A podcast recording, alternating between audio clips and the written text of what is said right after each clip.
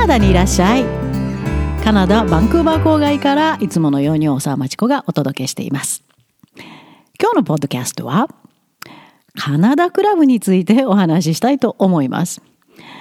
カナダクラブって何？時々あのこのポッドキャストでも話してますしホームページとかでもいろいろ述べてます。コラムにも最近書くようになりました。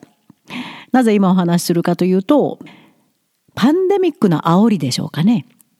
世界を見なくっちゃと自分の未来への視点をぐーんと広げた生徒が増えたのかな？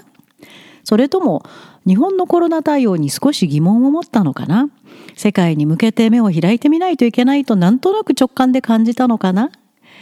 本当に真面目に頑張り潜在能力のある高校生からのカナダクラブ参加希望が今増えてます。日本から主に。カナダクラブを主催している私としては嬉しい限りなんですけどね。でも来年早々の大学留学希望しますという生徒にはなぜもっと早く来なかったのと。でも必死でパワー全開で取り組んでます。そのためにも少し、えー、もう少したくさんの方に知っていただいておいた方がいいのかなと思いました。今一人一人の生徒に集中するために参加希望の方には少々お待ちいただいている状況なんですね。心苦しいですけど。そんな今だからこそ興味のある方にカナダクラブの存在を知っていただこうと今日のポッドキャストのテーマに選びました。えー、カナダクラブという名前は実は、えー、日本で直接教えてた時に日本のやっぱり教育のあり方子どもたちのそれぞれが一人の人間であるという育て方をしてないと。でそして私はあのカナダの教育かなり専門家としていろんな勉強もし調べネットワークも作ってやってます。そのカナダのカリキュラムと比べてみて何と違うんだ。カナダのカリキュラムは Who I am あなたは誰？何ができるの？そしてそのあなたのギフトは社会とどうつながっていったらいいの？なんていうことを小学校低学年からどんどんどんどん子どもたちが自分で考えて発見できるように組み立てられています。そのカナダのカリキュラムを作って特別に教えるコースカナダクラブというのを作りました。余分な時間もいるし余分な費用もかかるんですけど参加者がたくさんいましてもうとにかく生徒たちが目を輝かせて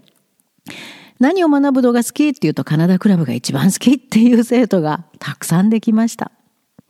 そうやって生徒がハマったカナダクラブ。それが最初に作ったカナダクラブです。そして2016年にカナダに移住しました。で、その時にも生徒たちが、いやー、やめないでずっと教えてほしいと嬉しいですね。希望をしてくれましたので、じゃあと、カナダと日本を結んでのオンラインレッスンを開始しました。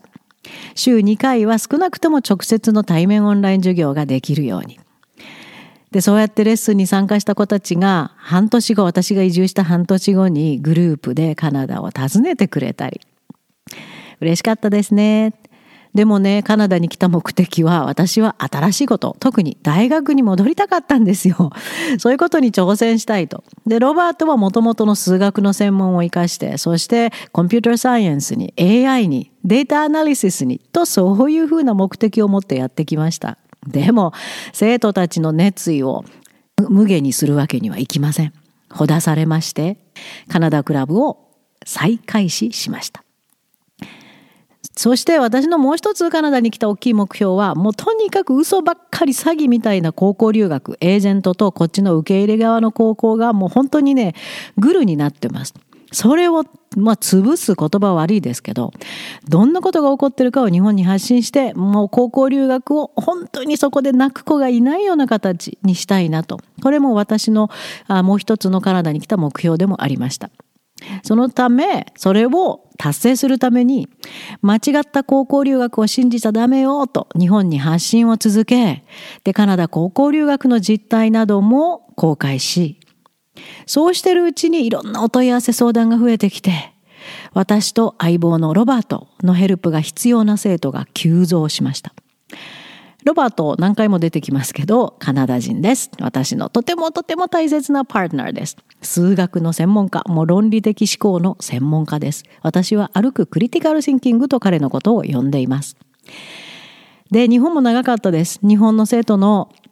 ものの考え方もよく分かってるので、えー、その子たちに本当の英語の論理的なエッセイをどうやって教えるか、これは達人です。ものすごい生徒をたくさんカナダの大学に送り出しました。カナダの大学の関係者が、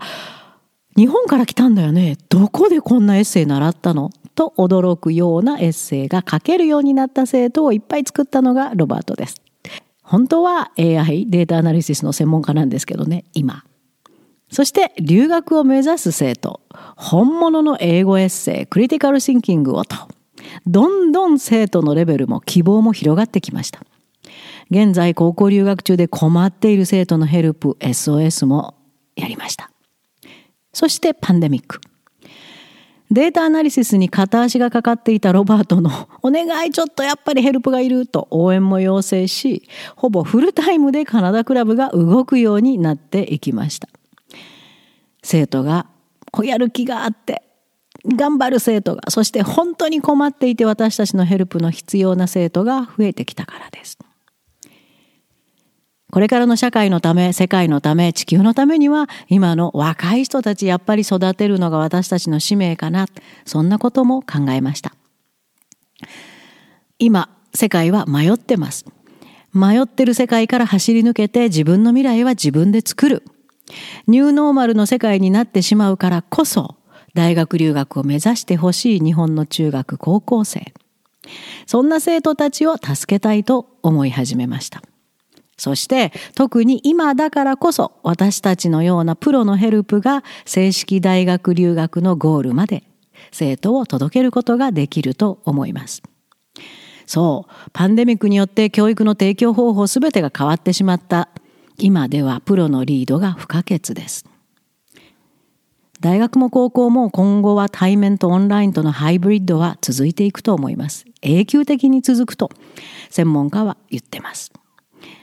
そしてこれまでの留学概念からは大学留学は不可能となります。日本の高校在学中に完全な文法理解、高いレベルのエッセイスキルクリティカルシンキング思考運用能力の特訓がますます必要となります。それができる高校生にのみ大学留学が選択肢として使える時代となりました。それをカナダクラブからお手伝いしています。カナダの優秀な高校生が運用できるエッセイスキル、クリティカルシンキングスキル、これ絶対必要なんですよ。カナダの大学に来るには。それを基本として、そしてここの生徒が独自に持っている能力をどこまでどういうふうに引き上げることができるか、それにチャレンジする毎日です。また、今留学中の日本人、遠い日本から外国のカナダにいる子供を思って心配で夜も眠れない親の皆さんも多いと思います。カナダクラブ生親子にはいつでもカナダから個人相談を受けます。悩みの相談にも応じています。今まで救った留学生の顔、親の顔が浮かんできます。夜中に泣きながら電話をかけてきた生徒、SOS に駆けつけた生徒など、数えるとキリがありません。カナダクラブこれまでの実績経験が、これからの留学を希望する日本の優秀な生徒たちの役に立てる時代がやってきたと実感しています。カナダクラブでは特に英語エッセイの基本スキルとクリティカルシンキング思考法を訓練しています。エッセイはロバート専門、クリティカルシンキングは私の専門。どちらもカナダの高校大学と授業についていくためには絶対必要な能力なんですよ。指導しているエッセイレベルはね、40あります。大体ここが全部終わると、えー、カナダのグレード10レベルに達します。40レベルが終わったらさらに大学レベルに向けての高度なクリティカル・シンキングを使ったライティングに移っていきます。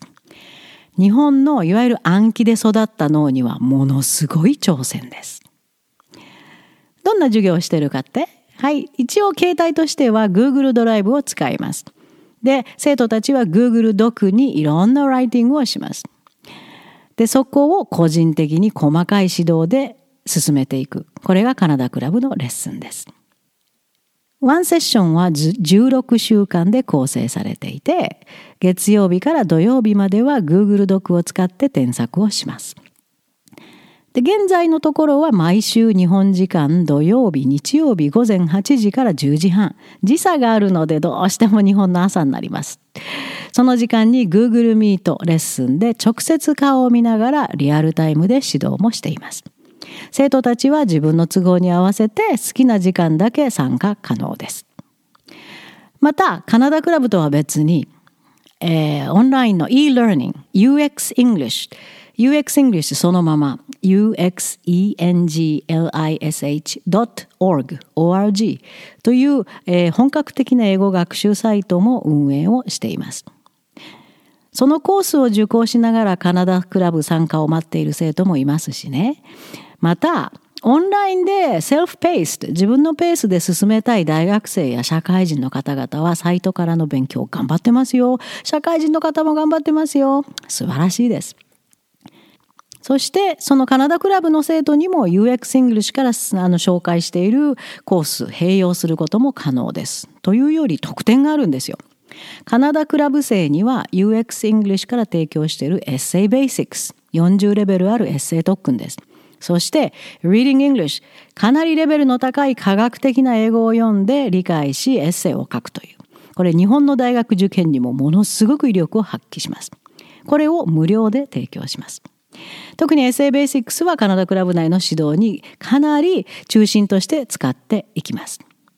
他にもいろいろあのカナダの実際の English 10、それから州試験対策とか、 reasoning とか、 critical thinking、入門編、たくさんあります。これもカナダクラブ生にはだいたい20%から40%引きで提供しています。だから相当幅広い世界に通じる勉強が可能です。またカナダクラブ生親子にはご希望に合わせて無料個人面談随時行います一般の方にはこれは有料で1時間1万1000円あの税込みです。これで行ってます。ご希望の方はご連絡くださいね。それからこれもでかい。英語圏での大学教育の大切な基本知識の源となる Big History Project もカナダクラブ生には希望者に指導可能です。今 Big History Project ちょっと説明すると時間かかりますけどももうとにかくすごい。ビル・ゲイツがお金を出して作ったコースでもうコースの質が素晴らしいです。サイエンスの基本だけじゃなくて critical thinking が自然に学習できしかも日本の難関大学の英語リーディング・ライティング準備にはめちゃくちゃな威力を発揮中です。これでずっと学んできた生徒たちは今の受験生結構多いんですけどねこれにハマって勉強した子理系でありながらも英語は学校でトップなんていう結果が日々届いています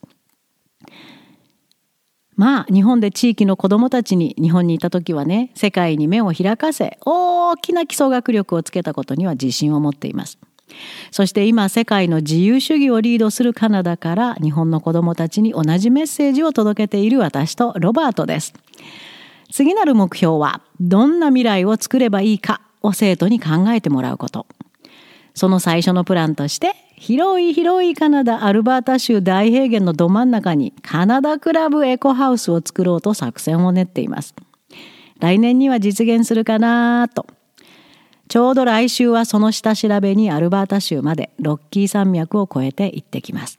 ちょっとパンデミックでね、動きが取れずにブレーキかかっちゃったんですけど、こっから頑張ります。エコハウスの後はそこを拠点に日本の生徒のためにエントレプレナーシップ、起業家ですね、コースを作ろうかなと。希望する日本の若者がみんな参加できるようにしたいと夢は広がります。スポンサー見つけて無料にできるといいなって夢を持ってるんですけどね。Wanna join Canada Club? OK! じゃあ、ご連絡ください。そして、これからの未来のために、カナダにいらっしゃい。